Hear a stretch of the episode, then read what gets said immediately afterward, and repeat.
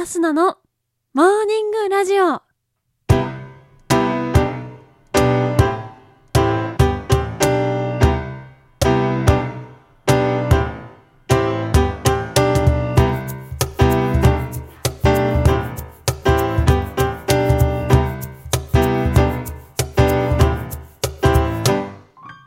皆さん、おはようございます。そして本日4月22日木曜日、お誕生日のあなた、おめでとうございます。この番組はバイオリン弾きのアスナがあなたの今日一日が少しでも楽しくスタートできるようお手伝いをする番組になっております。今日のお天気や一日をワクワク過ごせるお役立ち情報などお話をしてまいりますのでどうぞ最後までお付き合いお願いいたします。それでは今日もお天気のコーナーに早速参りましょう。本日4月22日のお天気です。本日は本州は広く晴れの見込みです。北海道も次第に天気が回復し、晴れるところが多いでしょう。沖縄は台風2号の影響で断続的に雨で風が強まるでしょう。海上では引き続きうねりを伴った高波にご注意ください。最高気温は九州から関東は25度以上の夏日のところが多く汗ばむ陽気が続きます東京都最高気温27度の予想となっておりますそれでは次のコーナーに参ります。毎日が記念日のコーナー。本日4月22日の記念日はこちらです。アースデー国際母なる地球デー。清掃デー。ダイヤモンド原石の日。道の駅の日となっております。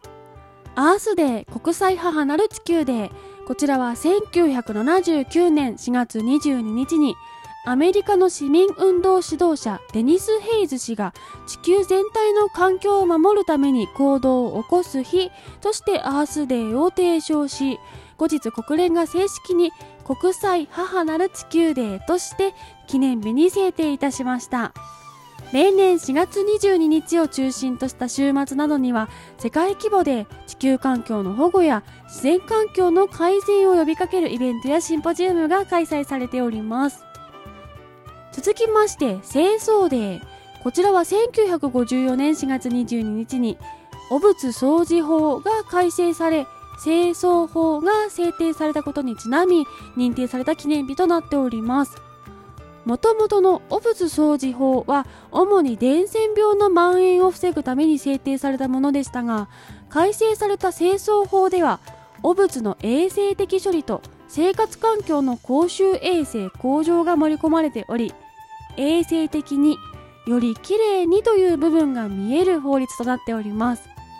今日ではそこからまたアップグレードされ廃棄物処理法が施行されておりゴミの大量廃棄や廃棄汚染への対処がされております。続きまして、ダイヤモンド原石の日。こちらは4月の誕生石がダイヤモンドであること。また、一つのダイヤモンド原石は2つにカットされて、それぞれを一つの宝石として仕上げる。一つの石で2つの宝石を作るという方法が通例とされているため、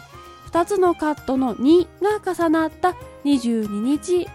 記念日ということで4月22日がダイヤモンド原石の日という風になっておりますそして道の駅の日こちらは1993年4月22日に建設省今の国土交通省により全国103カ所の道の駅が正式登録されたことにちなみ制定されております。えー、道の駅すっかり定着した言葉かなと思いますがこちらは地域活性化の拠点として商業施設休憩施設宿泊施設地域振興施設などが一体となった道路施設のことでして現在は全国に1150カ所以上あるということです。それでは次のコーナーに参りましょう。ちょこっとトリビアのコーナー。本日は道の駅の日にちなみましてコロナ禍が収まったら行きたいアスナ的全国のおすすめ道の駅をご紹介したいと思います。え全国に1150カ所以上もあるという道の駅。調べてみると結構それぞれ特色がしっかりありまして気になる道の駅たくさんあったんですが今日は3つ選んでみましたのでそちらご紹介していきます。まず1つ目小豆島オリーブ公園。こちらはリトリップ2021年道の駅人気ランキングというもので1位に輝いているんですが、香川県小豆島にある道の駅でして、フォトジェニックスポットがたくさんある道の駅として知られております。約2000本のオリーブ畑、そして瀬戸内海を見下ろす小ギリシャ風車、そしてなんとですね、ジブリ映画魔女の宅急便のグージョキパン屋さんのロケセットがそのまま移築されているというそんな場所なんだそうですそしてこちらはもう女子にはおすすめなんと危機になりきれるほうきも貸し出されているそうで、え私もジブリ映画大好きで魔女の宅急便も大好きなのでちょっと危機になりきるのは恥ずかしいですが、え行ってみたい見てみたい場所だなと思いました。そして名物オリーブオイルはもちろん島の特産品を楽しめるレストランもあるということなのでグルメも気になるそんな道の駅となっております。続きまして2つ目。伊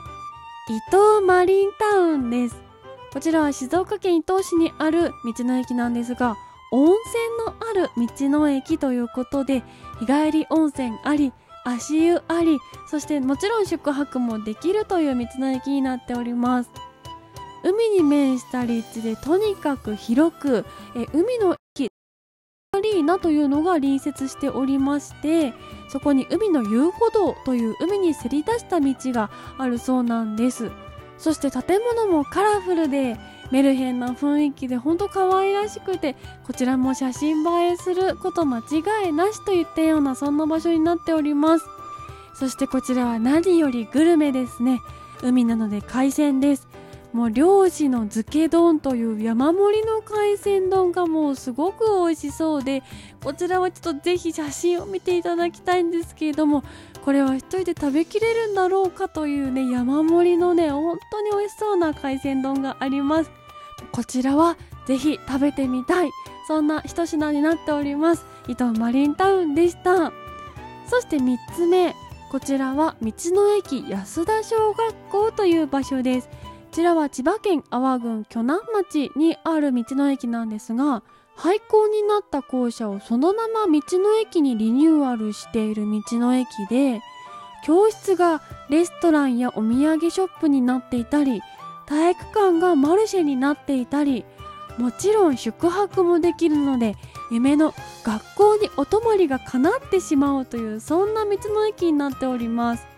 またレストランで使われているテーブルがバスケットゴールの後ろのボードの部分であったりとか懐かしの二宮金次郎像がそのまま残っていたりとかもうこちらは行ったら自分が小学校の時に戻ったような昔懐かしい気持ちになること間違いなしというそんな場所になっております。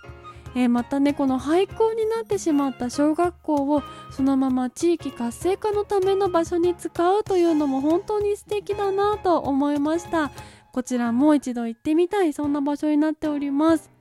ということで、アスナ的おすすめ3つご紹介してまいりましたが、他にもたくさん道の駅あります。ぜひね、地元の道の駅どんなのがあるのかなとか、ご自身の好きな観光地の道の駅はどんなのがあるのかなとか、そんなこと調べてみていただくのも面白いと思います。私がもう一つ気になっているのは神戸フルーツフラワーパークというところでこちらは遊園地あったりフルーツ狩りができたりプールがあったりという本当もうテーマパークなんじゃないかなみたいなそんな場所もあるみたいです。ぜひこれを機会に道の駅チェックしてみてください。ということでお送りしてまいりました。アスナのモーニングラジオそろそろ和解の時間が近づいてまいりました。この番組は平日毎朝6時半に更新。そして兄弟番組アスナのほろ酔い話が不定期で夜7時に更新。そして生配信もたまにやっておりますのでぜひ番組ポチッとフォローしていただきましてまたアスナに会いに来てください。